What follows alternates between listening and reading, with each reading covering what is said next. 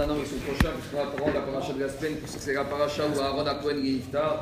On a dit qu'Aaron il a été pleuré par tout le cas Israël parce que Oef Shalom, Brodé Shalom, il faisait tout pour arranger le Shalom.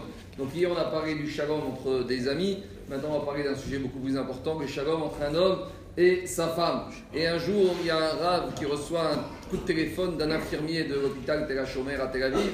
Et l'infirmier, il dit au rave, voilà, j'ai un monsieur qui se présente devant moi. Il dit qu'il a le poignet cassé, il demande ce que je lui fasse un plâtre, un bandage. Est-ce que je dois lui faire le bandage ou le plâtre Alors le rave lui dit, mais bien sûr, pourquoi tu m'appelles? C'est quoi cette question? Euh, C'est évident. Il dit non, parce qu'en fait, je vous explique. Le monsieur, il s'est présenté chez moi. En fait, tout va bien. Il s'est pas cassé le poignet le bras. Mais en fait, il a un peu trop traîné au travail ou avec des amis à la sortie du travail. Et maintenant, il a peur que s'il rentre en retard à la maison, sa femme, elle l'attend et là, peut-être, euh, vraiment, il va se casser le poignet. Alors, il faut qu'il trouve une excuse valable pour expliquer son retard.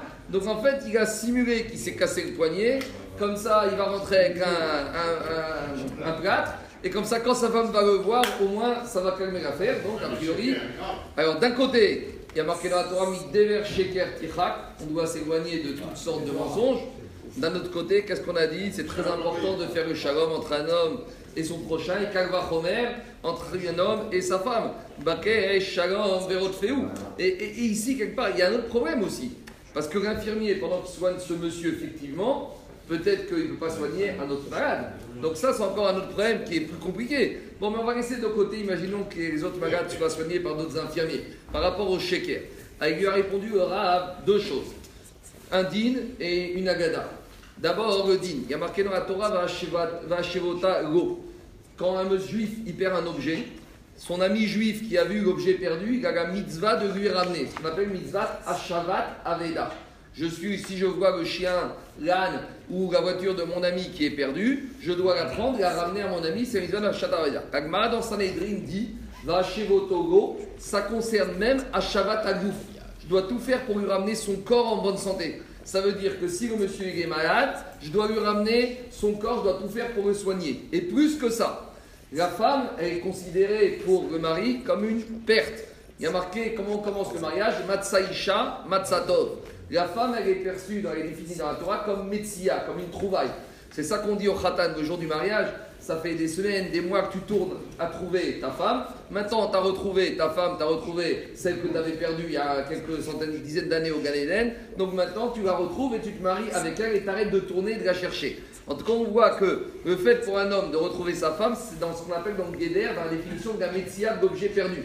Donc lorsqu'un juif, il doit tout faire pour encourager l'homme à retrouver son objet perdu, c'est également pour que l'homme y retrouve sa femme.